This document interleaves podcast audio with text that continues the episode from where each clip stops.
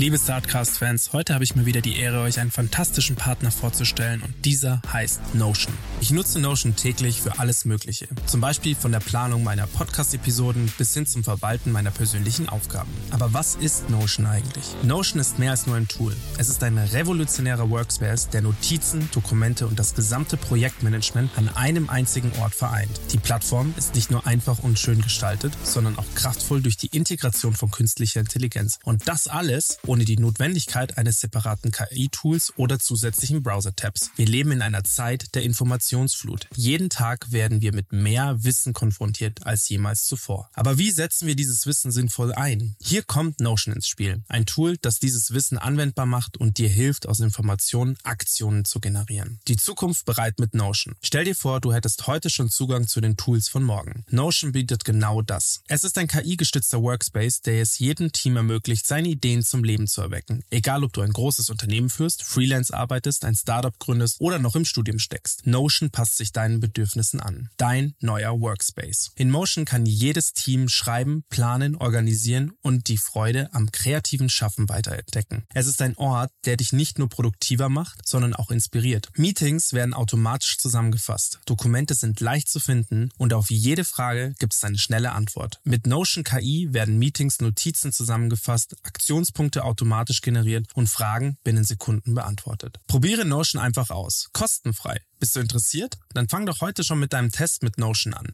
Geh einfach auf notion.so slash startcast, am besten alles kleingeschrieben. Indem du unseren Link verwendest, hast du nicht nur die Chance, deine Produktivität zu revolutionieren, sondern du unterstützt auch gleichzeitig unseren Podcast. Also warte nicht länger, besuche notion.so slash startcast und beginne noch heute damit, deine Ideen in die Tat umzusetzen. Es ist Zeit, deine Vorstellungskraft und dein Potenzial voll auszuschöpfen. Notion, der Ort, an dem deine Ideen Form annehmen. Bis zum nächsten Mal beim Startcast, bleib neugierig und kreativ.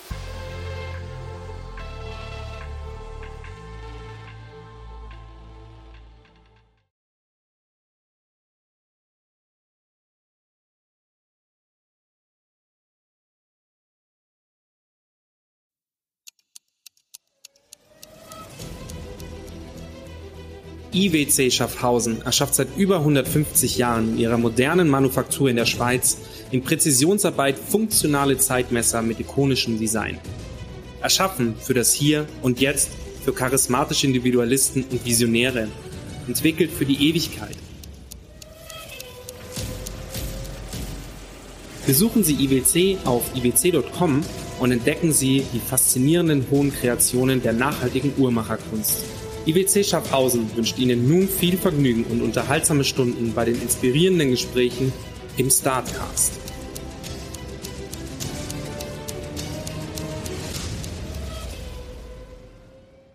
Let's go! Come on! Turn it up, turn it up, turn it up. Welcome to Startcast, your friendly startup podcast from the neighborhood. Everything from how to launch, fund, build, execute a startup, tips, interviews with successful founders, and so much more. With Flo and Max, this is Startcast, powered by Wyra. So, liebe Zuhörer, herzlich willkommen zurück im Startcast. Das ist unser, unsere erste Folge dieses Jahr. Erstmal möchte ich meinen äh, Co-Host zurückbegrüßen.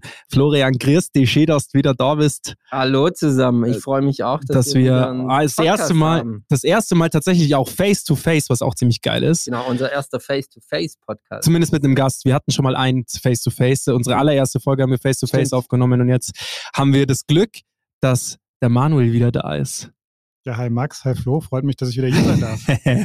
wir, das ist, kommt ganz, also tatsächlich kommt es häufig vor, dass wir Gäste ja nochmal einladen, aber dass Gäste quasi auch auf uns zurückkommen und sagen, hey, übrigens, Ich habe da noch mal ich habe da nochmal, ich habe da noch mal nachgelegt, das ähm, kommt, kommt selten vor, Selten. kommt wirklich selten vor, weil die meisten bleiben ja auch irgendwie in den Strukturen, in denen sie, die jetzt schon immer sind und äh, du hast dich nochmal, hast es nochmal wissen wollen und hast nochmal was Neues gegründet. Erstmal, hi, dass du da bist und wie geht's dir? Ja, ich freue mich wirklich hier zu sein und euch auch jetzt mal face-to-face zu, zu sehen. Klasse. Beim letzten Mal war ja auch wieder nur online. Und nach zwei Jahren ist man das ja fast gar nicht mehr gewohnt, dass man jetzt hier so in einem Raum sitzt. Klar, Abstand, Maske, aber es ist trotzdem, es ist nochmal ein anderer persönlicher Eindruck. Und mir geht es hervorragend. Bislang von Covid verschont geblieben und bin gerade dabei, wie ihr schon angedeutet habt, mein zweites Venture aufzubauen, wieder im Medizintechnikbereich, Mhm. anderer Bereich, aber da quatschen wir gleich drüber. Ja. Was ist mit deinem ersten Baby passiert? Das erste Baby, das wird langsam erwachsen, das ähm, braucht keine Parental Supervision mehr. Nein, also just joking, aber ähm, es läuft. Gefühlt bin ich überflüssig und ich meine, das ist irgendwo Ja. so mein Ziel als Unternehmer, mich überflüssig zu machen. Das habe ich auch im letzten Podcast ja schon angedeutet Ja. und dem habe ich jetzt Taten folgen äh, lassen und ja, mein, mein Nachfolger als Geschäftsführer, der rockt den Laden deutlich besser, als ich das je gekonnt hätte. Ja. Der kommt vom Fach, der macht einen fantastischen Job, genauso wie alle Mitarbeiterinnen oder Mitarbeiter auch. Ja. Ähm, und warum soll ich mich dann noch da reindrängen, wenn es ohne mich eigentlich genauso gut läuft? Ich stehe immer gerne Mhm. mit Rat und Tat zur Seite. Ich Voll. bin der Firma weiterhin verbunden auf allen Ebenen, aber die machen das eigentlich fantastisch und warum Ja. soll ich mich dann noch einmischen? Ähm, wenn du sagst, du bist der Firma immer noch verbunden, heißt das auch noch sozusagen wirtschaftlich verbunden? Also du bist immer Ja. noch in. Also ich bin sowohl noch ähm, Anteilseigner Ja, als ja, auch ja. Berater. Also Mhm. ich stehe da jetzt auch mit einem festen Kontingent meinem Nachfolger weiterhin zur Verfügung, wie auch zum Beispiel quasi meiner indirekten Nachfolgerin, Ja. was den Entwicklungsbereich angeht. Ja. Und natürlich mit meinen Gründerkollegen sowieso im persönlichen Austausch, mal hier auf ein Bierchen oder da auf ein Bierchen. Ähm, das, dafür braucht es auch keine Verträge immer. Ähm, Nee. zum Teil ist es aber auch vertraglich geregelt, weil natürlich auch die Investoren eine Sicherheit haben wollen. Ähm, ist der Manuel jetzt völlig raus? Äh, vergisst er uns? Nein, natürlich nicht. Das ist immer in meinem Herzen, aber das Voll. ist auch auf meiner Agenda und dafür plane ich mir in jedem Monat ähm, ein, zwei Tage ein, die ich Mhm. dafür bereitstehe. Wir haben vorher schon gescherzt, ähm, für alle Zuhörer, wir haben zu Gast den Prothesen-Manu. das heißt, falls ihr nochmal irgendwie in eurem Kopf zurückgehen wollt, es ging um Prothesen, wo eine digitale Werkbank, haben wir es damals so genannt, oder? Ja, genau. Der genau, Manuel genau. hat eine digitale Werkbank zur Erstellung von Prothesen gebaut. Prothesen und Orthesen. Ja. Stimmt. Genau. Damals schon gelernt den Unterschied. Genau. Nicht nur ersetzend, auch begradigend. Ja. Und der Orthesenbereich ähm, ist natürlich auch das, was sogar vom Weltmarkt her quasi noch relevanter ist, weil es viel mehr Leute gibt, die ja nicht nur vorübergehend, sondern auch dauerhaft irgendwie Probleme mit ihren Gelenken haben. Ich Wir denke mal, wir alle, oder? Also, ich, also letztendlich sind wir alle nicht perfekt gebaut, sodass wir aufgrund von irgendeiner, weiß ich nicht, Fehlstellung im Fuß, ähm, ein Fuß ist kürzer als der andere, das ist bei uns meistens so und dann kommt irgendwann mal, ah, ich habe irgendwie Beckenprobleme und das könnte man ja ausgleichen durch eine Orthese, richtig? Genau, und bei vielen ist es eben vorübergehend oder kommt dann eine OP und Ja. ein kurzer Gipsverband, aber es gibt eben auch viele, die haben das halt ihr ganzes Leben lang und ich meine Mhm. auch allein, wenn man sich das anguckt, Prothesen, das ist halt tatsächlich so ein bisschen das Problem eher im Alter. Ähm, bei Orthesen ist es ganz konkret so, dass das wirklich auch schon im ganz jungen Alter äh, anfängt. Also viele Kinder, die müssen operiert werden und Mhm. werden dann eben äh, nach der OP, OP mit einer Orthese gerade gestellt. Da hatten wir auch schöne Beispiele und wir haben Ja. dann angefangen auch im Fußbereich. Das ist ganz typisch irgendwie Spitzfuß, Klumpfuß, äh, Sichelfuß, dann wird operiert, danach bekommt man eine Orthese ein paar Jahre lang und kann dann hoffentlich wieder gerade laufen, Ja. das Leben lang. Aber natürlich gibt es eben ähm, auch Fälle, die jetzt an anderen Orten sind. Wir haben dann letztes Jahr zum Beispiel auch noch unser Produkt oder unseren Workflow für die obere Extremität, also sprich für Hände, Mhm. Handgelenke gelauncht. Und jetzt sind wir gerade dabei und launchen was noch für die Knie. Das heißt, wir können dann wirklich alle drei Gelenke, die typischerweise betroffen sind von Orthesen im Körper, können wir abbilden. Und das ist Mhm. natürlich fantastisch. Dann ist das wirklich eine umfassende Lösung für fast cool. alle Orthopädie, äh, orthopädietechnischen Mhm. Probleme. Gibt dann immer noch ein paar kleinere Bereiche, Kopf, Halswirbelsäule, Mhm. Rumpf, aber das sind dann doch eher kleinere Stücke. Mhm. Die Geschwindigkeit war das, äh, war bei euch damals ja auch quasi der, der Leitfaden, Ja. dass ihr gesagt habt, ihr seid nicht, ihr seid besser und schneller. Genau. Also mit anderen Tools, das ist halt so der Hammer, mit dem kann man alles machen Ja. und überall draufhauen. Und mit unserem Tool, das ist nicht so der Hammer, das ist dann wirklich schon immer ein sehr spezielles Instrument. Aber wir haben mittlerweile eben Workflows für fast alle Mhm. Bereiche vom Körper erstellt. Tatsächlich ist es so, es gibt auch viele Kunden, das ist fantastisch zu Ja. sehen, die nutzen dann einfach den, den Hammer quasi für die Füße, benutzen die und erstellen trotzdem was für den Kopfbereich. Mhm. Das geht auch. Das ist dann genauso, ich sag mal, effizient oder ineffizient wie mit anderen Tools auch. Mhm. Aber der große Vorteil liegt natürlich da drin, dass wirklich bei uns äh, Orthopädietechniker, also Fachleute, Orthopädietechnikerinnen, die gehen da rein, benutzen das und erstellen halt innerhalb von einer Stunde ihre erste Orthese. Und wenn die die dritte Orthese erstellen, zum Teilweise in 30, 45 Minuten. Das ist ja mega. Äh, und das ist halt im Vergleich zu anderer CAD-Software, wo erstmal zwei Wochen Einarbeitung notwendig ist, ist das eine ganz andere Ja. Dimension. Sehr cool. Jetzt haben wir über das alte Startup sehr viel gesprochen, beziehungsweise einleitend gesprochen, woher wir dich kennen. Auch ein bisschen, ich finde, das ist auch wichtig, dass man, dass du sagst, du hast es nicht begraben, du hast es nicht gegen die Wand gefahren, du hast, was vollkommen fein wäre, ja, kann ja mal passieren, aber dass du, ähm, dass du halt sagst, das gibt's noch und aufgrund dessen hast du dich jetzt neu ergründet. Genau. Und neu gegründet, sagen wir jetzt mal. Und diesmal geht's auch wieder um, ist ein medizintechnischer Bereich. Genau. Und diesmal geht's nicht um Gelenk, sondern es geht um die Augen. Genau. Magst du vielleicht ein bisschen was dazu erzählen, um was es genau geht und wie ihr heißt? Genau, wir heißen Deep Eye. Wir sind jetzt gegründet seit Oktober letzten Jahres hier in München auch. Ähm, Glückwunsch. danke. Wir sind ähm, so ein bisschen Spin-out von einem Augenzentrum aus Münster. Mhm. Nicht München, sondern Münster. ähm, wir haben da auch enge Verbindungen hin. Wir Mhm. stehen immer im regelmäßigen Austausch, täglich natürlich virtuell, aber wir fahren auch häufiger mal vorbei und haben mit denen jetzt ähm, das große Projekt gestartet, eine Lösung für Augenärzte in Deutschland ähm, zur Zulassung zu bringen. Also das wird uns jetzt das nächste Jahr noch beschäftigen. Und dafür, und das kann ich jetzt heute auch hier offiziell das erste Mal im deutschen Podcast erwähnen, Yes. werden wir jetzt eine Seed-Runde starten und suchen Nice. nach zweieinhalb Millionen Euro. Das heißt, alle Zuhörerinnen, die gerade, Äh, Zweieinhalb Millionen Euro rumliegen haben. wir nehmen auch Tickets ab 500.000 Ja. Euro aufwärts. Bitcoins. Oder Bitcoins. Wichtig ist natürlich, wir brauchen jemanden, der halt Erfahrung dafür hat. Es muss nicht zwingend Augenheilkunde Ja. sein, aber jemand Digital Health, das wäre schon wichtig, der dort schon erfolgreich skaliert hat, Startups Mm. Oder vielleicht auch Kontakte in internationalen Bereich hat. Also natürlich USA ist auch wieder der größte Ja. Markt, wie immer im Gesundheitsbereich. Ja. Und da wollen wir uns natürlich auch innerhalb der nächsten drei, vier Jahre langsam hin orientieren, dass wir auch dort unsere Lösung dann launchen, nicht nur hier in Ja. Deutschland und Europa. Da ist der Florian tatsächlich auch, äh, was den Health, E-Health-Bereich angeht, natürlich auch gut vernetzt mit seiner Frau. Partnerin. Ja, ja, also ne, ey, sagen wir mal im Christ, nicht im. Christ, ja, nicht im christlichen Sinne, Frau. Nee, aber Wow. genau. Aber ich habe auch äh, zugehört, ja. Ähm, fand ich schon, fand ich schon auch interessant. Ich guck äh, nach dem nach dem Podcast und ich denke, wir haben auch ein paar Zuhörer, die bestimmt beim VC arbeiten. Ähm, kann ich aber auch mal äh, Kontakt zu Carol herstellen. Sehr gerne. Ähm, ja, aber macht schon Sinn, was du auch sagst. Strategischer Investor wahrscheinlich eher. Kontakt, Erfahrung. Wäre da nicht auch theoretisch jemand von dem äh, vorhergehenden Startups, da sagst du ja, hast, hast ja auch Investoren, wäre da nicht auch jemand dabei gewesen, den du ja theoretisch schon kennst, der sagt, ey, eigentlich ist das, das erste Startup hat funktioniert, ist jetzt ein Grown-Up, habe ich gelernt, dass das nicht mehr Startup heißt, sondern Grown-Up und das ähm, wäre da nicht auch theoretisch jemand dabei, der da Bock drauf gehabt hätte? Oder willst du das separieren?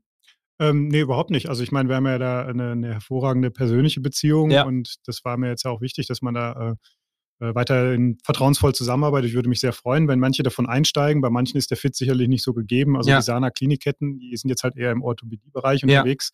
Da ist bestimmt weniger der Fit im Mhm. Vergleich zur Augenheilkunde. Ja. Aber wir haben andere fantastische Investoren Ja. drin und natürlich werden wir mit denen Gespräche führen und ich habe mit tatsächlich auch allen schon mal Vorgespräche Ja. geführt. Da ging es aber erstmal darum, sag mir mal ganz ehrlich, das Pitch-Deck, das sieht unter uns gesagt scheiße aus. wir haben jetzt hier eine grobe Idee vom Geschäftsmodell. Ja, Wir haben aber schon einen Prototypen, der über drei Jahre entwickelt wurde. Gib doch mal einfach Feedback. Und die Ja. sind natürlich dann jetzt auch, die kennen mich lang genug, die halten dann nicht mit der Meinung unterm Berg und haben klar gesagt, was, was, sie, was ihnen daran gefällt, ja. aber auch ganz klar, was ihnen nicht gefällt. aber das Ja, ist aber doch das- meistens, davon profitiert man doch, oder? Unglaublich. Also Ja, die letzten drei Monate habe ich im Endeffekt deren Feedback eingearbeitet. Ja, solange es kein destruktives Feedback ist Nein. und quasi nur, also ich finde negatives Feedback beziehungsweise Kritik, sagt man ja. Ja, äh, wert- wertschätzendes Feedback, genau. Genau, das ist ja, ist ja in einem Sinne wieder, ich habe mich damit befasst und habe quasi Pro und Contra gegeneinander aufgewogen und Contra überwiegt halt für mich aktuell noch, aber es gibt Pros ähm, und das ist dann ja sehr, kann ja sehr heilsam sein und kann ja auch sehr fördernd sein. Ja. Finde nur destruktiv, gibt ja auch manche Leute, die sind schlecht gelaunt, haben einen schlechten Tag und dann peitschen sie einfach nur rum und dann ist es sehr destruktiv. ja. Das, da kenne ich mich selber, bin ich manchmal selber so ein kleiner. Nicht, nicht unsere Mercuris-Investoren, die sind da sehr. Nein, aber es ist wirklich fantastisches Feedback, was uns wirklich geholfen hat Ja. und was mir ganz klar gezeigt hat, was müssen wir noch erreichen Ja. und wo wir jetzt mit eben auch rausgehen. Ähm, vor drei Monaten hätte ich Ja. das eben so auch noch nicht zeigen können, aber Ja. jetzt haben wir wirklich Ärzte, die benutzen die Software, probieren das aus, Mhm. geben uns Feedback. Wir machen mit denen dann kleine, holen uns irgendwie Zitate, kleine Mhm. Testimonial-Videos Ja. ab. Ja. Äh, das ist was, das war einfach auch ein Tipp von denen, dass sie gesagt Mhm. haben, natürlich nicht nur von euren eigenen Augenärzten, Ja. in Anführungszeichen, die sind ja beteiligt, die haben intrinsisches äh, äh, eine intrinsische Motivation, dass Mhm. das Ding auch fliegt, Ja. sondern frag mal wirklich Augenärzte, die damit nichts zu tun haben, die noch nie davon gehört haben, zeigt ihnen das mal und Wenn die halt sagen, ja, das löst wirklich ein Problem, dann könnt ihr wieder bei mir aufschlagen. Und wenn die halt sagen, ja, es ist jetzt für mich eher so nice to have und hätte es jetzt nicht gebraucht und Ja. braucht man dafür wirklich jetzt KI, dann ähm, muss man vielleicht auch nochmal eine Schleife drehen und sagen, der, der Use Case ist jetzt noch nicht so sattelfest. Wollen wir da mal kurz drüber quatschen, was denn dein Startup eigentlich macht? Also was macht's besser, theoretisch als andere oder was, sagen wir mal so, besser impliziert ja immer, dass es sowas schon gibt. Mhm. Was, was für ein Problem, wo greift ihr an? Was löst's? Ja. Oder was wollt ihr lösen? Also ich meine, KI, Medizintechnik, Bildgebung, Was ist denn KI?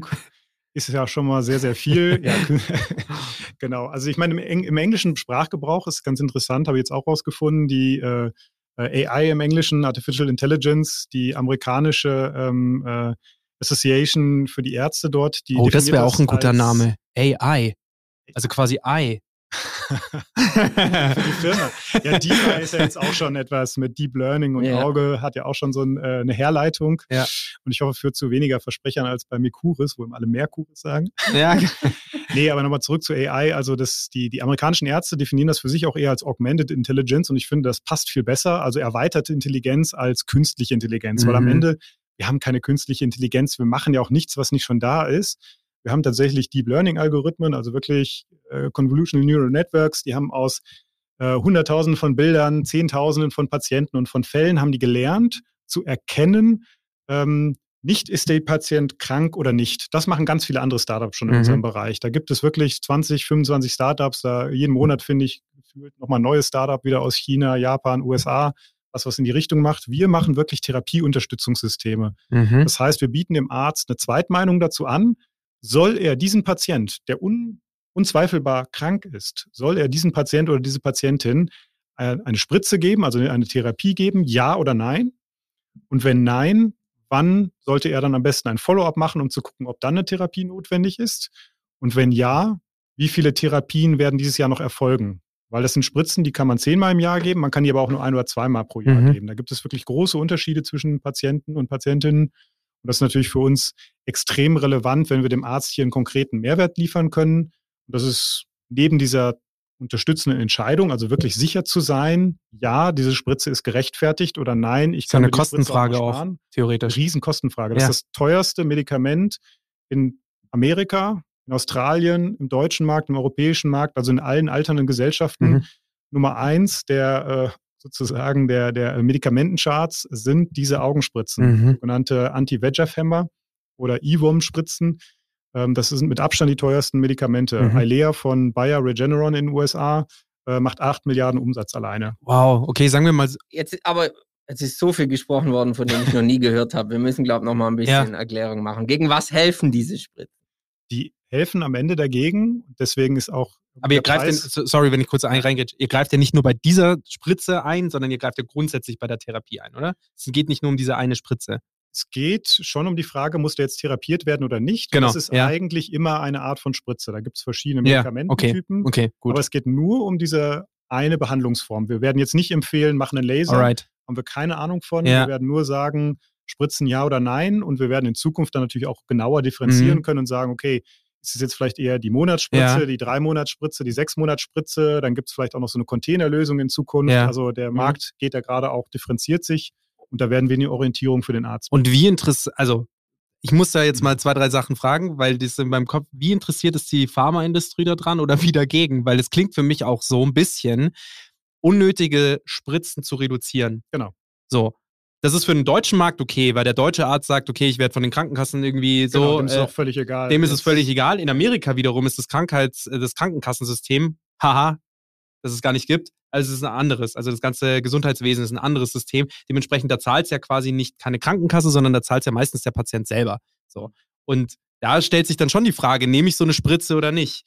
Und da ist es dann wahrscheinlich schon so, wenn ihr zum Beispiel sagt, der Arzt würde jetzt potenziell diese Spritze spritzen, weil klar, Cash. Ich will das keinem unterstellen, ja, aber theoretisch ist das, ähm, hat man dieses Gefühl als Patient, ja, öfter werden mal irgendwelche Behandlungen ähm, gemacht, obwohl sie vielleicht gar nicht notwendig gewesen wären. Und als Kassenpatient würde diese Behandlung nicht gemacht werden, aber weil ich Privatpatient bin, wird sie jetzt halt gemacht. Und in Amerika wird diese Spritze halt verabreicht, weil es halt einfach bares Geld ist. Und ihr Ja. würdet dann halt sozusagen sagen, nein, Spritze ist jetzt nicht notwendig. Wie, also ich meine, das ist ja ein Riesenkonflikt, der da aufgehen könnte. Ja. Äh, 100 Prozent. Und das ist genau die Frage. Also ihr seid eine Konsumerplattform. Ihr seid gut für Nee. den Patienten. Ja, natürlich. Also am Ja, Ende das wollen meine wir ich. das Outcome für den Patienten Ja. verbessern. Das ist immer Ja, das genau, das meine ich. Ziel, dass er keinen Sehverlust erleidet. Ja. Und das geht aber in beide Richtungen. Ja. Ähm, du sprichst jetzt schon ganz konkret die, die Übertherapie ab. Ja. Es gibt sicherlich, auch in Deutschland, wie in den USA, gibt es schwarze Schafe. Ja. Ähm, wobei ich den meisten mal unterstellen würde, es ist nicht eine absichtliche Entscheidung, dass sie sagen, ja, ich drücke jetzt mal die Spritze rein, sondern Ja. es ist halt wirklich so ein 50-50-Case und Mhm. sie sagen, ich gucke auf diese Bildgebung drauf Ja. und sage, er hat was, das ist klar, das ist Mhm. unzweifelhaft und ich denke, ich sollte ihn auch spritzen. Ja. Und dann mag es manche geben, die neigen eher dazu zu spritzen und manche, die, die spritzen halt weniger. Da gibt es Ja. ja auch einfach unterschiedliche Typen. Ja. Und die KI, die mittelt das so ein bisschen aus, die ist einfach so ein bisschen neutral dazwischen.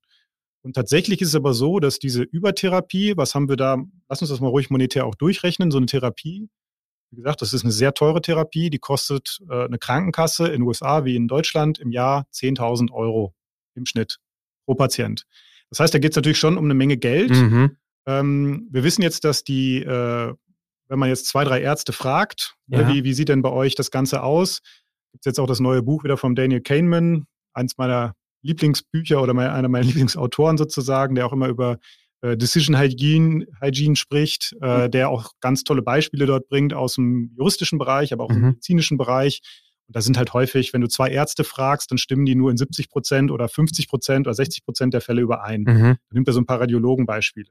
Da sind die Augenärzte, zumindest aus den Studien, die wir vorliegen haben, verdammt gut. Da haben wir 85 Prozent Wow. Übereinstimmung, Wow. wenn wir einen Arzt fragen und danach lassen wir nochmal drei andere Ärzte drüber gucken. Dann kriegen wir eine Übereinstimmung von 85 Prozent. Das ist Wahnsinn. Das, Das ist gut. fantastisch hoch. Mhm. Das war sicherlich auch vor zehn Jahren noch nicht so, als die Therapie noch ganz neu war, aber mittlerweile, das ist wirklich sehr, sehr, sehr, sehr gut. Das muss man Mhm. einfach mal auf den Hut ziehen. Ähm, damit man jetzt noch höher kommt und wirklich auf 90, 95 Prozent kommt, da muss man quasi so superhuman äh, ähm, Abilities haben. Und das geben wir ihnen jetzt quasi mit unserer KI-Zweitmeinung, Mhm. dass wir ihnen quasi die KI an die Hand geben und die einfach nur darauf hinweist, Ja. Pass auf, vielleicht ist hier die Spritze nicht notwendig. Der Patient stelle einfach in drei Monaten zur Kontrolle ein oder in einem Monat zur Kontrolle ein Mhm. und vielleicht ist dann die Spritze notwendig. Mhm. Tatsächlich wissen wir aber aus den Studien auch, der viel größere Anteil ist die Untertherapie.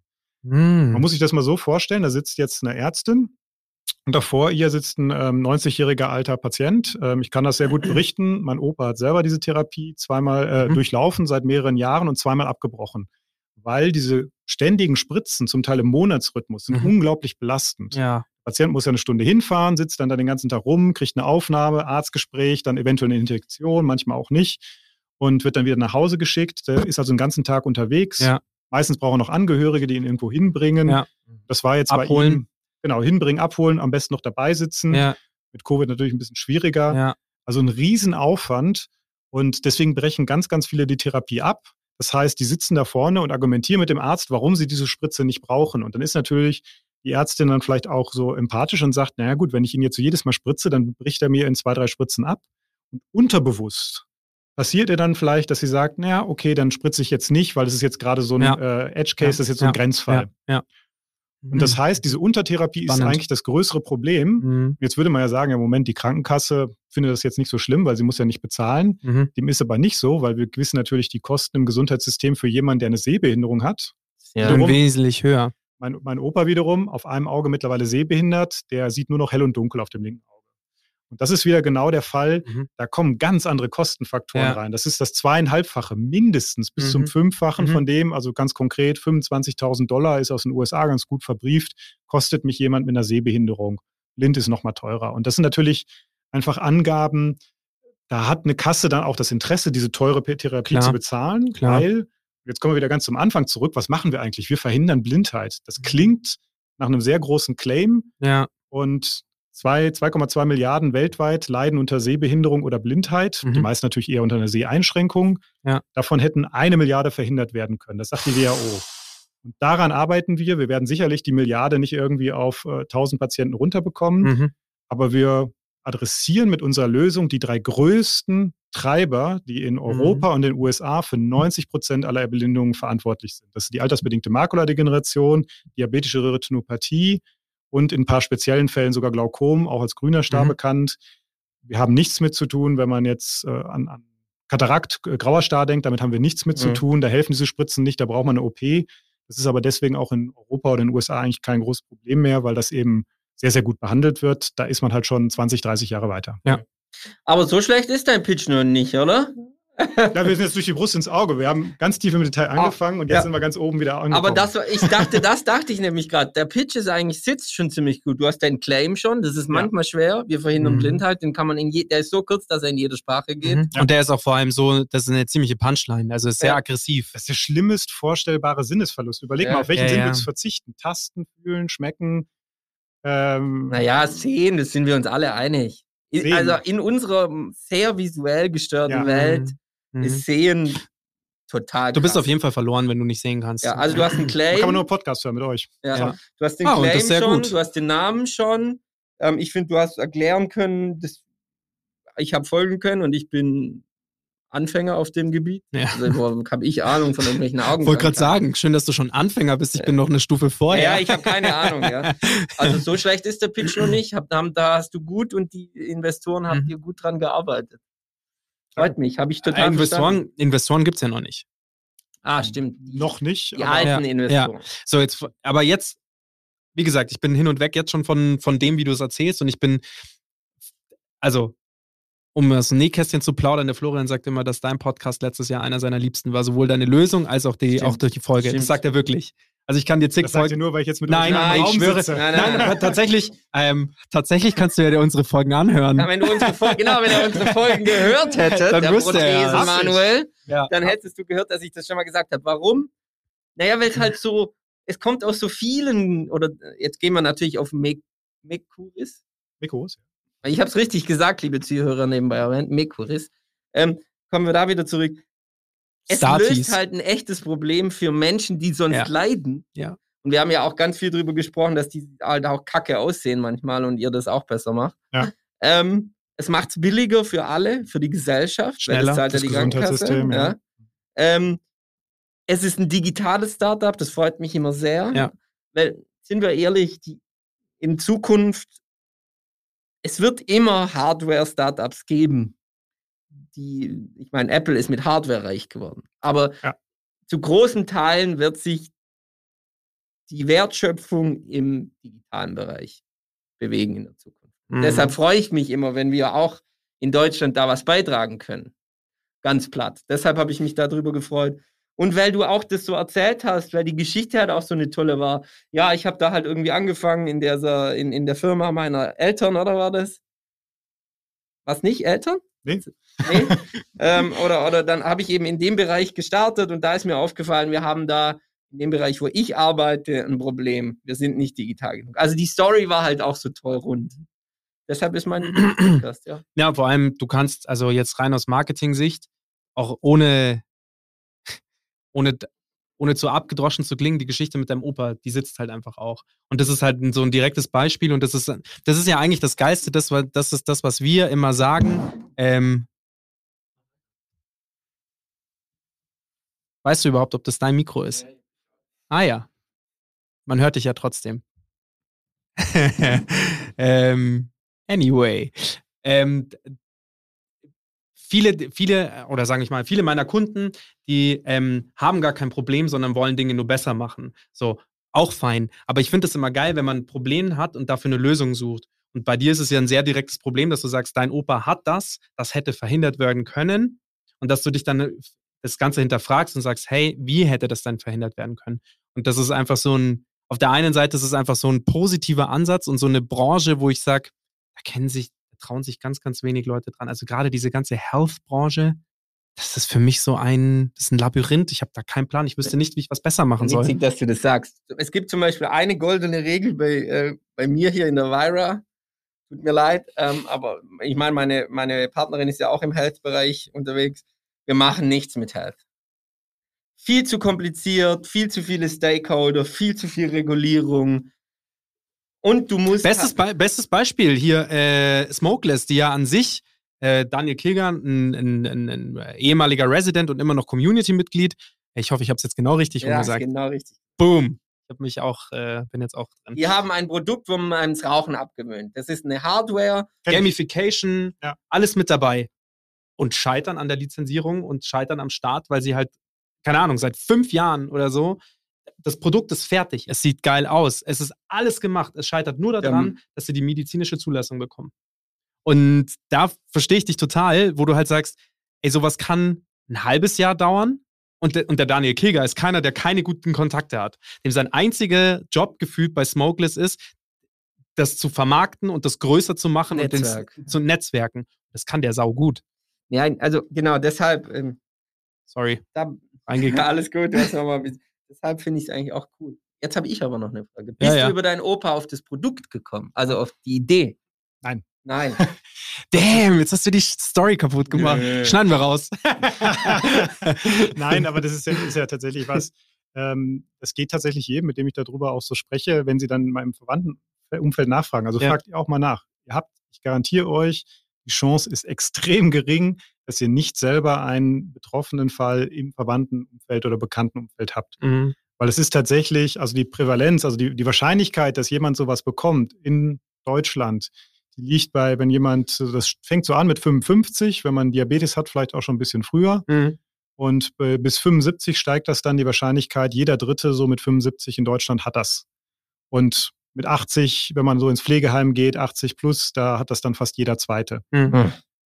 Verrückt. Nicht alle davon sind behandlungsbedürftig. Ja. Und nur ein, äh, also wir haben 10 Millionen Fälle, 12 Prozent der Bevölkerung haben das. Das sind genau diese ganzen alten Leute. Aber nicht alle davon sind behandlungsbedürftig. Und das ist genau das, wo wir eben unterstützen. Es geht nicht darum, rauszufinden, ist jemand krank oder nicht, Mhm. sondern braucht diese Person jetzt eine Therapie in diesem Moment? Mhm.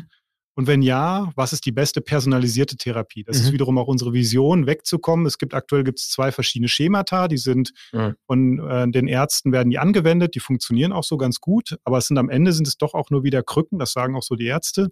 Sie wollen natürlich auch eine bedarfsorientierte, personalisierte Therapie machen und dafür fehlen ihnen aber so ein bisschen die Daten. Und das liefern Mhm. wir wiederum mit der KI. Ach, Im nice. Ende, im, im, im, in der Vision. In der Vision, genau. Also Mhm. äh, das werden wir jetzt nicht auf einen Schlag machen. Wir werden auch nicht das äh, bestehende Therapieschema einfach umschmeißen. Wir integrieren uns da rein und werden dann Stück für Stück Mhm. zusammen mit den Ärzten, und wir sind ja von Ärzten Daten gegründet, sammeln. Ja. Gut, aber die Daten, genau, ermöglichen. genau, die Daten machen eine KI ja letztendlich schlauer. Ohne die Daten kann eine KI ja. Die Daten haben wir aber schon. Die wurden über die letzten zehn Jahre schon Mhm. gesammelt. Mhm. Wir sind ja eine Ausgründung eben von dieser, äh, diesem Augenzentrum. Ja. Die Daten haben wir vorliegen. Wir kooperieren natürlich jetzt auch mit mehr und mehr äh, im deutschsprachigen Raum. Wir suchen Ja. gerade auch Partner, Unikliniken, aber natürlich auch im internationalen Ja, Raum, ja. um das Datenset zu äh, diversifizieren. Ne, Man möchte auch verschiedene Ethnien zum Beispiel drin Ja. haben, weil da gibt es eben auch verschiedene Neigungen dann für die Augenkrankheiten. Mhm. Mhm. Sehr geil. Wirklich geil. Jetzt komme ich mal zu meinem Wer wie was Fragen-Teil. Das mache ich jetzt einfach trotzdem. Wie viele Leute seid ihr denn jetzt schon bei euch? Ja, wir sind zwei Leute erstmal als Gründer. Ja. Dazu haben wir eben ein paar Entwickler, die uns gerade auf Projektbasis unterstützen. Du hast Mhm. ja vorher schon mal gefragt. Also Ja. die Pharmabranche sponsert uns aktuell mit Forschungsgrants. Mhm. Wir haben da halt ein großes Interesse dran, natürlich, weil sie wissen wollen, wo geht es jetzt die Richtung hin. Das kann Ja. für sie gut wie negativ sein, die Ergebnisse, Ja. die rauskommen. Das können sie auch nicht beeinflussen, was da in den Studien passiert. Ja. Aber am Ende wollen sie natürlich sehen, in welche Richtung läuft der Hase. Mhm. Und ähm, das heißt, aktuell das besteht das Team, wenn man es mal in FTE umrechnet, so fünf Leute, aber da stecken natürlich 10, 20 Köpfe dahinter, die Ja. alle einen kleinen Teil ihrer Zeit reinstecken. Selbstverständlich. Sehr, sehr viele Ärzte natürlich vom Ärztezentrum. Und das hilft uns wahnsinnig. Allein der Kontakt mit den Ärzten, also jeden Tag habe ich mit einem anderen von denen Kontakt. Ja. Die machen uns auch wieder die Intros zu anderen Ärzten, sodass wir jetzt breit Feedback einsammeln können gerade, machen jeden Tag wieder eine Demo von unserem Prototyp mit jemand anders und Mhm. kriegen da Feedback. Heute Morgen haben wir mit dem äh, Verband, dem leitenden Verband für diese Augenärzte, die solche Spritzen setzen, den Augenchirurgen Ja. gesprochen. Also das sind einfach wichtige Feedbacks, die helfen, das Produkt jetzt auch noch so Cool. von 90 auf 100 Prozent langsam zu bekommen. Mhm. Ja, ist doch fantastisch. Okay, und du sprichst von, ihr seid zwei Gründer. Ist das ähnliches Gründungsteam wie im alten Startup? Alten Startup, im anderen Startup? Da hatten wir, waren wir ein bisschen breiter aufgestellt. Ja. Also in dem Fall haben wir ja quasi auch wieder die Ärzte dabei. Ja, Ähm, das hatten wir letztes Mal einen Orthopäden, jetzt haben wir halt mehrere Augenärzte. ja, Dann haben wir wieder einen CTO, hatte ich letztes Mal auch dabei. Im letzten Fall hatten wir quasi einen, einen für Hardware und einen für Software. Jetzt haben wir eben rein Software, also Ja. dementsprechend nur eine Person. ja, Der entwickelt seit 25 Jahren Software, war hier bei drei, vier Startups, Ja. äh, EEG, ähm, ECG, EEG, der hat schon alles durchgemacht, Imaging und jetzt äh, zuletzt war er technischer Leiter beim anderen Startup hier in München und ist Mhm. jetzt eben bei uns dazu gestoßen. nice. Und auf der KI-Seite haben wir dann eben auch noch Unterstützung durch eben so eine Data Science-Beratung Mhm. aus Münster eben auch, die das mit den Ärzten die letzten drei Mhm, Jahre mhm. zusammen vorangetrieben Ja. haben. Das heißt Failure Data Lab. Und ähm, genau, und ich bilde dann quasi den wirtschaftlichen Part ab und zusammen mit meinem Kollegen kümmern wir uns um die Regulatorik, genau das, was du angesprochen hast. Die große mhm. Hürde hier in Deutschland, aber auch weltweit natürlich. Auf der anderen Seite ist das was, also ich habe jetzt schon mehrere Produkte in den Markt gebracht. Mein Kollege, glaube ich, hat sechs Produkte in den Markt gebracht. Also wir wissen jetzt auch so ein bisschen, wie das Wie's funktioniert. Mhm. Und dafür haben uns ja die Ärzte auch dazugeholt. Ja, die haben ja gesagt, wir haben jetzt ein Forschungsprojekt, jetzt baut man ein Produkt draus und macht man die Zulassung. Mhm. Schlau. Ja. Wirklich schlau. schlau. Dann würde ich auch gerne, wenn bei euch quasi das, wenn ihr quasi schon alles so wisst, wie der, in Anführungsstrichen, der Hase läuft, ein bisschen über Zahlen sprechen. Ein, nur so roundabout. Jetzt gibt es euch seit Oktober. Mhm fast ein halbes Jahr sozusagen. Hast du schon ein erstes Umsatzziel dieses Jahr? Muss keine genaue Zahl nennen, aber so ungefähr hast du ein Umsatzziel für dieses Jahr schon? Also das ist natürlich immer das Problem bei Medizintechnik, ja. dass man, ich darf jetzt kein Produkt an den Arzt verkaufen. Ja. Nichtsdestotrotz werden wir dieses Jahr, wir haben schon Verträge, die in den sechsstelligen Bereich reingehen. Fantastisch. Unterschrieben. Und ähm, es gibt nämlich ein sehr großes Interesse. Wir sprechen ja. mit vielen Stakeholdern und wir machen jetzt aktuell ja, quasi Pilotprojekte, wir werden aber auch nicht den Umsatz jetzt versuchen, auf Teufel komm raus zu treiben, ja. sondern deswegen wollen wir eben Investoren reinholen, mhm. damit wir uns auf die klinische Validierung des Produktes ja. konzentrieren können, den Teamaufbau und jetzt nicht von Pilot zu Pilot und von Grant zu Grant hecheln. Mhm. Das können wir auch machen, dann sind wir in drei Jahren im Markt. Wir sehen den Zeitpunkt als jetzt genau richtig an. Mhm weil sich eben viel in diesem Ökosystem tut. Da ist ein Patent ausgelaufen, ja. der ja. Blockbuster-Patent von, von Novartis äh, zum Beispiel. Dann ähm, ähm, haben sich jetzt die OCT-Gerätehersteller, also die Imaging-Gerätehersteller, haben sich geöffnet. Wir können jetzt mhm. auf einmal in deren Software uns integrieren. Mhm. Ähm, das sind halt viele Faktoren, die gerade zusammenfließen. Und wir haben eben funktionierende KI-Modelle, wo jetzt gerade die erste Publikation auch mhm. raus ist. Das heißt, wir haben da schon einen validierten Prototyp und jetzt müssen wir eben in die Zulassung starten. Und dafür holen wir uns externes Geld rein, damit wir uns jetzt nicht irgendwie hier in Piloten verzetteln, mhm. sondern dann wirklich eine Lösung machen. Und da muss man ja auch ehrlich sein, unser erstes Produkt wird nicht 100% der Kundenbedürfnisse erfüllen, sondern mhm. klassisch 80-20. Die bei 1.0 nennen wir es auch immer ganz schön. Das hat eine Grundfunktionalität, die wird genau das ermöglichen, was ich vorhin gesagt habe. Mhm. Und du hast dann schon gesagt, ja, was ist denn dann vielleicht verschiedene Medikamente, Orientierung bieten, weitere Krankheitsbilder dazu nehmen. Das kommt mhm. dann halt Stück für Stück mhm. dazu. Das werden wir iterativ draufsetzen. Ja. Wir überlegen auch mehr Visualisierungsmöglichkeiten für die Ärzte, dass sie eine bessere Terminplanung für ihre ja. Patienten auch ja. ein Jahr im Voraus machen können. Also in mhm. diese Richtung mhm. werden wir alles gehen. Sehr aber das gut. wird wahrscheinlich nicht in der 1.0er Version mhm. äh, und dann zugelassen auch in Deutschland sofort am Markt starten. Lass uns da gleich noch tiefer reingehen. Das ist ja auch noch eine Frage quasi von Florian, immer so eine Zukunftsperspektive, sehr klar äh, bei dir auch immer. Also können wir jetzt quasi ganz genau einhaken, wo wir vielleicht noch über ein, zwei Steps von der Leiter, die dieses Jahr oder nächstes Jahr passieren können, gleich noch sprechen. Mhm. Ähm, wir sehen uns ja hoffentlich auch nochmal wieder dieses Jahr mit deinem nächsten Startup. Nein, nein, nein. AI. Nein, naja, witzigerweise also, habe ich gerade nachgedacht. Ich habe einen Kumpel, der ist, oh, jetzt muss man gucken, bei den ersten haben die Namen Pneumologe, mhm. Lunge. Ja. Und der erzählt, der guckt eigentlich immer auf mein, ähm, ich habe keine Apple Watch, aber ein Kumpel hat. Und wir setzen uns dann immer hin und machen ein EKG von uns. Mhm. Und dann guckt er das immer an und erzählt tausend verschiedene Sachen davon. Und er sagt auch, sie machen das eigentlich alles noch mit dem Auge. Da ist mir direkt eingefallen, eigentlich könnte man das eins zu eins übertragen. Also wir, wir, wir bedienen uns ja jetzt auch aus anderen medizinischen Bereichen. In der Radiologie gibt es da schon zum Teil auch Modelle, die schon angewandt werden und in der Augenheilkunde eben noch nicht. Oder in der Augenheilkunde gibt es schon mhm. diagnostische Startups, die haben jetzt so ein bisschen den Weg für uns bereitet. Die machen halt die Entscheidung, krank ja oder nein. Die setzen vielleicht auch früher an beim Hausarzt, beim Optiker, bei, bei Optometrist. Das gibt es jetzt mhm. als Berufsfeld in Deutschland nicht. Mhm. Und da haben wir uns natürlich bei vielen auch eine Scheibe von abgeschnitten. Voll. Nur als Punkt, also ich werde sicherlich nicht im Jahr wieder sitzen und was Neues hier haben, es sei denn, wir sind gegen die Wand gefahren. Kann immer passieren mit dem Startup. Nicht. Sondern mein Commitment sind jetzt schon die nächsten fünf bis zehn Jahre, genauso wie ja. mit Kuris. Das muss man jetzt erstmal groß machen. Mhm. Und das ist jetzt und als nächstes klingt kommt so dann, einfach, aber es dauert. Als ja, nächstes ja. kommt dann äh, als nächstes kommt dann Ploy Me Go. Also die Lunge. erst müsste ja zertifiziert werden ja. und dann, bis es dann, da muss es ja noch in die Zulassung der Krankenkasse oder ist das ein Schritt? Ähm, das ist äh, völlig separat voneinander. Völlig separat, Tatsächlich ja? haben wir ähm, den uh. Reimbursement Pathway sozusagen, also die Krankenkasse. Das sieht schon mal verdammt gut aus. Wir sind jetzt, wie gesagt, da auch in Gesprächen, dass wir uns in die bestehenden Selektivverträge integrieren können in Deutschland. Das Problem ist hier wieder eins meiner Lieblingsthemen in Europa. Wir haben jetzt eine einheitliche Regulatorik. Wann darf ich sozusagen verkaufen? Wir haben ein total zerstücktes Erstattungssystem. Das Ja. ist der größte Wettbewerbsnachteil für Startups im Medizinbereich in Europa. Absolut. Vergleich zu den USA. Natürlich aber auch in den USA ist die Erstattung in jedem Bundesstaat ein bisschen anders, aber da geht es um plus minus 50 Dollar. Ich habe aber einheitliche L-Codes. Und sowas brauchen wir in Deutschland auch. Und das ist für mich immer so ein großes, sag mal, politisches Anliegen, dass wir mal eine gewisse Harmonisierung des Erstattungsrahmens in Europa hinbekommen. Weil sonst habe ich halt immer nur den deutschen Markt. Da starten Mhm. dann auch viele, weil es der größte in Europa natürlich ist. Ja. Dann vielleicht noch UK oder Fra France, aber immer musst du dir dich neu eindenken. Und das ist natürlich unglaublich mühsam und verlangsamt das Wachstum von Startups. Extrem, extrem. Weil du halt 80, der größte Markt ist 80 Millionen.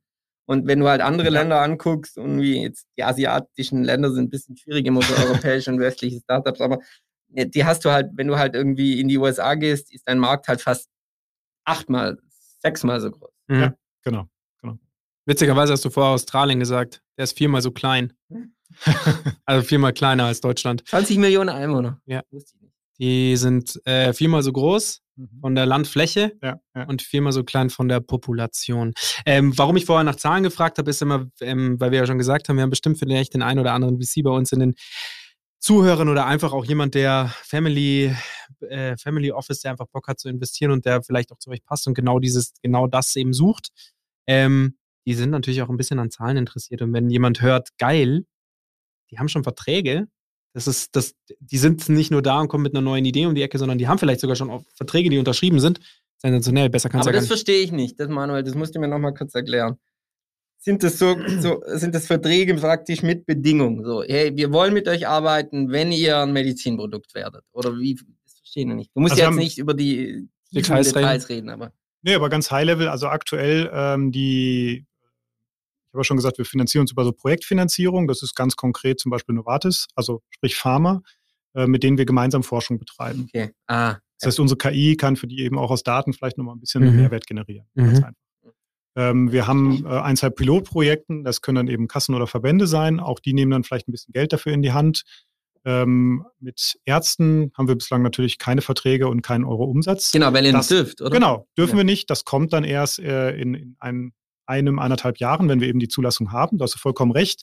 Was aber wichtig ist, dass wir schon ein grundlegendes Verständnis haben Ja. über den eben Reimbursement Pathway. Also wie werden wir erstattet, beziehungsweise selbst wenn ich jetzt in unserem Fall, wir haben eine SaaS-Lizenz, wir verkaufen dann eine Jahreslizenz und Mhm. da geht es halt um ja, 10.000 Euro aufwärts, muss man mal einfach so sagen. Da geht es jetzt nicht irgendwie um ein paar Euro, sondern schon um größere Zahlenwerte. Wenn ich so eine Lizenz verkaufe, möchte der Arzt natürlich vorgerechnet haben, dass es sich für ihn Lohnt. lohnt. Eingesparter Dokumentationsaufwand, den er hat, das, das ma- mögen die sowieso nicht gerne. Aber natürlich, auch so eine Ärztin guckt da schon drauf. Natürlich, wenn die ihre Praxis äh, hat und dann muss sie irgendwie 10.000 Euro oder 20.000 Euro für eine Jahreslizenz bezahlen. Sie sieht aber, ich kann dadurch eben eine erhöhte Erstattung erreichen oder ich habe eben auch ein paar Fälle, wo ich vielleicht in der Vergangenheit keine, keine eine Spritze übersehen habe und tatsächlich noch mehr Therapien Mhm. darf und es hilft dem Patienten, was ja mhm. genau ihr ureigenes Interesse ist, Ja. Dann ist es natürlich für sie auch wiederum ein Mehrzugewinn an Umsatz. Verstanden. Letztendlich kann der, letztendlich entscheidet der Arzt ja sowieso immer noch für sich selbst. Entscheidet völlig frei. Genau, wie du ja sagst. Ähm, Es ist ja letztendlich nur so eine ist Hi- Hilfestellung, Genau. muss sie nicht nehmen. eine, eine Ja, Orthese sozusagen. ja, genau. Wow. Wow, das war jetzt ein Storybogen. Ja, wow. Aber den muss man dir lassen. Der war nicht schlecht. Den habe ich, den hab ich mir aufgespart. Hast du den schon länger? ja, ja, den habe ich mir schon. Erzähl mir noch mal kurz was über die Piloten mit der Krankenkasse. Ja. Was macht die Krankenkasse da? Sagt die dann, geht die dann zu Ärzten, geht die dann zu Ärzten und sagt, hey, probier das mal aus mit äh, Kunden, äh, mit äh, äh, Patienten, die du aufklärst, dass das nur ein Pilot ist? Oder wie, wie läuft sowas ab? Das habe ich noch nicht verstanden. Ähm, das ist erstmal rein retrospektiv. Es geht also nicht Ah. prospektiv mit neuen Patienten, sondern die gehen dann auf ihre Ärzte zu Mhm. und hol, sammeln sich bei den Daten ein. Im gesetzlichen Bereich ist das eben schon passiert und wir arbeiten gerade Ja. auch darauf.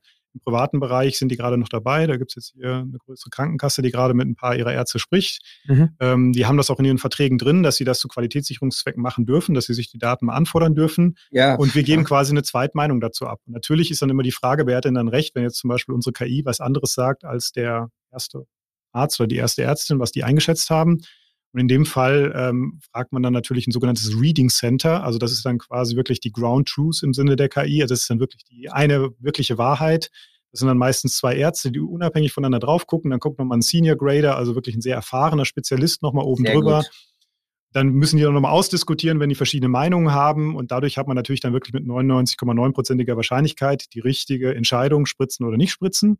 Im Sinne der aktu des aktuellen Wissensstands. Im Sinne des aktuellen Wissensstands natürlich. Ähm, man muss auch immer sehr vorsichtig sein, weil natürlich der, der Arzt, wenn er jemanden vor sich hat oder die Ärztin, die sehen ja manchmal auch noch andere Faktoren, die jetzt vielleicht auf einem Bild oder aus der Patientenhistorie nicht hervorgehen. Und die können wir jetzt auch so in die äh, KI nicht mit einspeisen und deswegen würden wir uns auch nie anmaßen, diese Entscheidung zu treffen. Es ist ein reines Unterstützungssystem und bietet aber dazu so eine Art Sicherheitsfallschirm. Ich muss ja auch ganz klar sagen, wenn jemand einfach äh, sich unsicher ist und der ja. Patient ist schon hibbelig und sagt, boah, ich möchte eigentlich nicht gespritzt werden. Mhm. Und dann setzt man die Spritze, da schwebt schon so ein bisschen das Damoklesschwert drüber, dass dann der Patient hinterher und sagt, ich wurde da gespritzt, ich wollte aber nicht, ich hatte gar nichts, ich mhm. verklage die jetzt. Mhm. Und da möchte natürlich auch kein Arzt haben. Wenn wir aber dann das Sicherheitsnetz geben, hier, guck mal, die KI sagt das Gleiche wie du, der wird sonst Sehverlust haben, was ja immer das Schlimme ist, was man verhindern möchte. Mhm. Ja. Dann stimmt. wird der Arzt sich vielleicht auch durchsetzen und sagen, du bekommst die Spritze, weil sonst, da machen wir natürlich auch, das ist jetzt so ein bisschen vielleicht auch wieder ein zukünftiges Feature. Ihr kennt das auf den Zigarettenpackungen, da sieht man dann, wie die Lunge nach, nach zehn Jahren Rauchen aussieht. Ganz so schlimm ist bei uns nicht, aber natürlich können wir dann auch so ein bisschen durchsimulieren, wie sieht denn ein Auge aus in zwei mhm. Jahren wenn du dich nicht spritzen lässt, dann bist mhm. du blind. Und dann sieht dein Auge so aus, dann ist, hat dein Netz halt sehr viel Flüssigkeit eingelagert, äh, solche Verwerfungen und das versteht dann auch ein Patient. Ja. Sehr, warum ich auch nochmal so im Sinne des aktuellen äh, Wissensstands sage, ist, ich glaube, wir müssen im Sinne der aktuellen Diskussion über ähm, Fake News und so, was ist Wahrheit, auch im Sinne mhm. von bei Corona-Impfungen und aber auch in Bezug auf KI, ist es, glaube ich, oder mein, meine Herangehensweise ist den Leuten, die vielleicht einen Schritt, ein kleines Schrittchen weiter weg sind als wir, da immer auch reinen Wein einzuschenken. Ja. Weil, weil ich glaube, in den Medien wird KI gerne als so die übergeordnete, gottgleiche Intelligenz dargestellt. Und der Manuel, das können die Zuhörer jetzt nicht sehen, verdreht schon die Augen, weil es halt auch wirklich nicht ist, die aktuelle KI. Und natürlich kann die das, was ihr sagt, aber sie kann halt genau das sonst nichts. Sie kann nur diese eine genau. Sache, die kann sich verdammt gut. Sie kann sogar manchmal Sachen erkennen. Das klingt vielleicht ein bisschen scary, aber die guckt auf ein Bild drauf und sagt Mann oder Frau. Das würde jetzt der Augenarzt am Augenhintergrund nicht erkennen. Ja. Aber am Ende ist es auch wieder was, wo kommt dieses Wissen her? Dazu, dass der Arzt natürlich andere Parameter hat. Der sieht Multivariate Entscheidung. Und noch viel wichtiger eben auch nochmal, um das zu betonen, was du gerade schon gesagt hast selbst so ein Reading Center ist nicht die absolute Wahrheit. Nee. Ich habe gesagt, 99,9 Prozent ja. war das dann die richtige Entscheidung vielleicht. Ähm, aber das ist auch wirklich unser großes Asset und unser USP und irgendwo auch so unsere IP. Wir haben dort eben nicht nur 100.000 Datensätze, sondern wir haben Datensätze in einem sehr engen Behandlungsschema, ja. weil dort wirklich die Patienten monatlich eine Sa Nachsorge erhalten haben. Das ist sehr, sehr einzigartig, nicht nur in Deutschland, sondern auch weltweit, dass wirklich mhm dieses Augenzentrum, die arbeiten mit 65 niedergelassenen Augenärzten zusammen, bekommen die Bilder, können dadurch wirklich sehr, sehr engmaschig nachverfolgen, wie sich die Krankheit weiterentwickelt und wie die Reaktion auf die Therapie war. Und vor allen Dingen das Ganze dann noch über so ein Reading Center, was eben auch dort involviert ist. Das ist wirklich ein Top-Studien-Reading Center. Die machen bei allen großen Studien mit, Zulassungsstudien für alle großen Pharmaunternehmen. Die haben wirklich Ahnung davon, solche Bilder zwei zu befunden. Und selbst die maßen sich nicht an, dass sie die perfekte Lösung immer haben. Aber wir kommen sehr, sehr nah an diese absolute Wahrheit heran. Und damit haben wir wirklich eine perfekte Datengrundlage. Und da geht es dann am Ende gar nicht mehr drum, ob ich jetzt nochmal 1000 Patienten mehr oder weniger habe. Es geht wirklich darum, dass das sehr hochqualitative Daten sind. Daran kann die KI wirklich lernen, diese Entscheidung zu unterstützen und zu treffen. Ja. Weil Bullshit in, Bullshit out ja. Wenn ich schlechte Daten habe, dann kann die, macht die KI auch blödsinnige Vorhersagen. Mhm. Ja. Ich möchte hier noch ein Beispiel einbringen, das fällt mir irgendwie gerade ein, dazu, was du gesagt hast, dass die Reading Center die Menschen sich auch nicht anmaßen, alles zu wissen. Da möchte ich noch mal so im, im, im Sinne der allgemeinen Bildung. Ich habe mal ein ganz geiles Beispiel zu Wissen gehört. Wenn man Wissen muss man sich wie einen Luftballon vorstellen. Ja? Also am Anfang hat man einen kleinen Luftballon und wenn man dann Wissen reinbläst, dann wird aber auch die Oberfläche, die der Luftballon berührt, größer. Der wird ja größer. Das heißt, mhm. die Oberfläche wird größer und man muss sich alles aus dem Luftballon als Nichtwissen vorstellen. Und deshalb fällt mir immer auf, je mehr Menschen wissen, umso so zurückhaltender sind die aber auch mit Endgültigkeiten oder mit Wahrheit, weil ihr Kontakt zu dem, was sie nicht wissen, auch immer größer wird. Und im Umkehrschluss kann man auch ganz böse sagen, Deshalb sind Menschen, die es etwas schwierig tun, sich mit der Bildung auch immer so sicher, dass sie recht haben, weil ihr ihr Kontakt mit dem ganzen Nichtwissen, das sie haben, sehr gering ist. ich fühle mich mal geschmeichelt und bin jetzt einfach direkt angesprochen, aber nein, also ganz einfach, ich bin jetzt seit einem Jahr in der Augenheilkunde drin. Ich habe Medizintechnik als Hintergrund, ähm, aber es ist, ich bringe jetzt das regulatorische Wissen mit, ich weiß, wie man das Produkt baut, die Erstattung ähm, hinbekommt, das Ganze skaliert. Nichtsdestotrotz, ich habe bestimmt jetzt schon wieder dreimal Blödsinn in diesem Podcast erzählt. es ist so, aber dafür habe ich ja mein Team von Augenärzten, mit denen ich zusammenarbeite und die mir dann auch hinterher sagen, Manuel, da hast du wieder im Podcast was erzählt, das stimmt so nicht ganz. Ich muss auch nochmal nachjustieren. Ich ja. kenne das. Also da lernen wir ja auch wirklich so kleine Details. Ja. Schönes Beispiel. Äh, das heißt eigentlich nicht, wenn ich jetzt sage, ne, jemand hat Seh Sehverlust erlitten. Im Arztsprech heißt das, er ist blind, er oder sie. Mhm. Ich müsste es, müsste es eine permanente Sehverminderung nennen. Das ist natürlich so eine kleine Nuance, was auch absolut Sinn ergibt in dem Kontext eines Ja. Arztes, damit man differenzieren kann Ja. zwischen jemandem, der eben jetzt Blind ist und behindert und jemand, der wirklich blind ist. Mhm. Völlig korrekt. Aber natürlich in der Allgemeinheit fällt das jetzt überhaupt nicht auf, dass ich das jetzt gerade dreimal, viermal durcheinander geworfen habe. Ja, ja, verständlich. Ähm, wollen wir zur letzten Frage kommen? Ja, Die letzte Frage, ich, ich würde jetzt mal einfach deine Frage stellen und dann meine nochmal anschließen. okay. Ähm, letzte Frage ist, wo siehst du dich in einem Jahr? Also wo siehst du die bei in einem Jahr? Das Ist- heißt, Die ist, die ist gar keine Frage von uns. Nee, Die aber das ist- gar nicht. nee, aber das ist ja, deine Frage wäre ja quasi, was ist deine Marketing-Roadmap? Also, Und das finde ich, gibt, kann man jetzt noch nicht ganz so Nee, beantworten. ich wollte dich nur vor unseren Zuhörern ein bisschen bloßstellen. sorry. ja. Mach dich nur unsympathisch. Ja. Klassik. Okay. Klassiker, Klassiker. Das, ich erlaube die Frage. Äh, okay, also wo siehst du dich sozusagen in einem Jahr mit DeBuy ähm, auf der Leiter nach oben? Und meine zweite Frage, die danach anschließt, ist, was hast du jetzt in dem halben Jahr oder in dem Jahr, seitdem wir uns nicht gesprochen haben, nochmal gelernt über dich selber, über die Startup-Welt und auch über das Neugründen? Weil ich meine, du bist ja keiner, der, du hast neu gegründet. Und das sagt schon sehr viel über dich aus. Also zur ersten Frage, wo stehen wir in einem Jahr? Ich hoffe, wir stehen kurz vor der Zulassung. Vielleicht haben wir sie auch schon erreicht. Mhm. Harter Brocken, mal mal gucken, hängt nicht auch nur an uns, sondern auch an externen Fa Fa Faktoren, die Ja. benannten Stellen. Wir stehen auf der Warteliste, kann man nie so lange wissen, ob das jetzt in neun oder in zwölf Monaten soweit ist. Ähm, und natürlich auch an den Outcomes jetzt von der klinischen Evaluation. Und ich hoffe eben, dass wir dann in einem Jahr soweit sind. Wir haben sehr, sehr gute Ergebnisse aus den klinischen Evaluationen. Wir haben große multizentrische Studien dann schon laufen, die wir angeschoben haben, also international wirklich. USA, Kanada, Europa, ähm, viele Studienzentren, die mitmachen, um das Ganze eben auch noch marketingmäßig quasi zu unterfüttern und nicht nur zu sagen, wir wollen die Zulassung, sondern wirklich, wir wollen hier das wissenschaftlich auch breit auf sichere Schultern stellen. Und wir haben ein fantastisches Team bis dahin zusammen, dank der Funding-Runde, die wir jetzt in den Mhm. nächsten drei, vier, fünf Monaten Abschließen. Give cash, people. Ei, ei, ei. Gib Gib. Geld, gib Ja. Geld. Da, da lehnt sich jetzt einer aus dem Fenster. Nein, ich hoffe mal schon, dass wir das bis Juni jetzt hinkriegen, eine Finanzierungsrunde zu machen und dementsprechend dann 10, 12 Leute eben reinzuholen. Wir haben ja jetzt schon ein paar Leute, mit denen wir fantastisch zusammenarbeiten, aber Ja. wir brauchen eben auch ein großes internes Team Mhm. von allen Data Scientists im Commercial-Bereich, Leute aus der Pharma- oder aus der OCT-Imaging-Branche. Ja. Wir brauchen Leute, die sich um den klinischen Part kümmern, Clinical Affairs, um die Studien, die Regulatory, was ich schon angesprochen habe. Ähm, natürlich auch nochmal Full-Stack DevOps-Entwickler, also die ganze Bandbreite, da hat man dann mal schnell schön 10, 12 fantastische Leute, einfach ein richtiges Team, mit dem man dann jeden Tag zusammen an der gleichen Mission arbeitet, nämlich die Leute vor Blindheit zu bewahren. Da möchte ich in einem Jahr stehen. Sauber. Sauber. Wirklich, das ist eine so geile Message. Scheiße, dass ich noch eine zweite Frage gestellt Ja. habe. Was habe ich gelernt? Verdammt viel. Äh, sehr viel Sehr übers gut. Leben. Äh, ja. ja, ich meine, letztes Mal habe ich schon gequatscht, äh, nicht nur Vater geworden. Das ändert ja auch vieles nochmal im Arbeitsablauf. Jetzt gerade die zweite Gründung, also ich meine, bei der ersten Gründung, seien wir ehrlich, wann habe ich gearbeitet? Den ganzen Tag.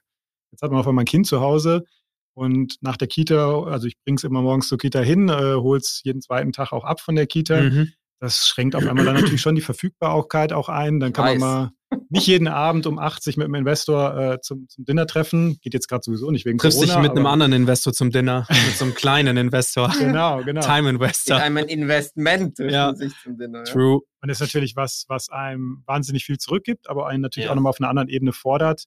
Und man wird dann vielleicht auch effektiver in manchem, was man tut. Also, ähm, und ich habe jetzt nochmal einen neuen Respekt auch gewonnen für meine Co-Founder, die damals ja auch schon alle Kinder hatten. Die meisten, einige von denen. Ja. Ähm, und da merkt man jetzt erstmal, wie gut die auch ihr Time-Management unter Kontrolle hatten Mhm. und wie viel Zeit die da auch wirklich dann irgendwie spät abends zwischen 10 und 12, wenn das Kind halt schon schläft, Ja. nochmal reingebuttert haben. Mhm. Also ganz großen Respekt vor Leuten, die sowas durchziehen. Äh, Familie und Startup ist ja im Endeffekt beides so ein bisschen äh, Familie. Ja. Und manche machen sich auch die Entscheidung Kind oder Startup. Ich denke, es lässt sich vereinbaren. Mhm. Ähm, egal ob jetzt Mann oder Frau, aber es erfordert Kompromisse. Mhm. Und man muss es wollen. Viel Finde ich dieser Unterstützung Drive. von den Partnern, Ja. viel, viel, viel Drive, wie du auch schon sagst, viel Mhm. Motivation. Weil Nachsicht von den Partnern. Nachsicht von der Partnerin, Ja. wenn die mich jetzt nicht finanzieren würde, ich meine, ich kriege ja jetzt seit, weiß was ich, wie viele Monaten kein Gehalt mehr. Also man muss es ja auch erstmal in Vorleistung gehen können. Mhm. Und entweder man hat sich das selber erarbeitet oder hat man eben, eben eine Partnerin, die einen da unterstützt. Oder Das ist toll. da ist schon verdammt toll, wenn man so ein Sicherheitsnetz auch hat. Ja. Selbst wenn ich das jetzt gegen die Wand fahre, dann ähm, heißt das nicht, dass ich mit dem Kleinen jetzt äh, morgen nicht mehr in Urlaub fahren kann. Das Ja. ist schon toll. Das ist ein schönes Ende. Das ist ein schönes Ende. Manu? Vielen Dank fürs Zuhören. Ja, Was Jetzt wir noch ist- machen müssen. jetzt ist es der Augen-Manu und der Prothesen-Manu. Ja, was wir Das noch machen wirklich- müssen ist- Da habe ich fast eine Träne im Auge, weil das wirklich schön, beide zwei schöne Abschlüsse waren. Jetzt kommen wir uns leider nochmal geschäftigt. Trotzdem, dass wir 2021 beendet haben und ähm, ich meine Wette verloren habe, dass wir Artikli zu 10.000 Abonnenten äh, helfen, Mhm. will ich alle Zuhörer nochmal an Artikli erinnern. Die beste, beste Zeitung der Welt. Ich habe sogar mein süddeutsche Abo gekündigt, ähm, weil ich es einfach nicht schaffe zu lesen, aber jeden Morgen auf dem Rad hier Artikli höre, einen Zeitungsartikel. Der Wolf sitzt auch hier in, der, in, In diesem ist- Sinne, der, der Residenz. Manu, Manu, vielen, vielen vielen Dank, Dank. dass du da warst. Danke, dass du dir die Zeit genommen hast. Flo, danke, dass du dir die Zeit genommen hast. easy. Und, ähm, und wir hoffen sehr, dass wir dich bald nochmal begrüßen dürfen. Entweder in einem Jahr oder in einem halben Jahr. Aber du bist ein gern gesehener Gast und jetzt face to face ist es nochmal schöner und deine Idee ist toll und wofür du stehst ist toll. Und ich bin stolz, dass die Münchner Startup-Branche so jemanden wie dich hat. Oh. Du liebst den Manuel schon ein bisschen. Ja, ich- Tschüss. Tschüss. Tschüss. You like what you heard? Then spread the word and share it with your friends. This was Startcast, your friendly startup podcast from the neighborhood, powered by Wyra.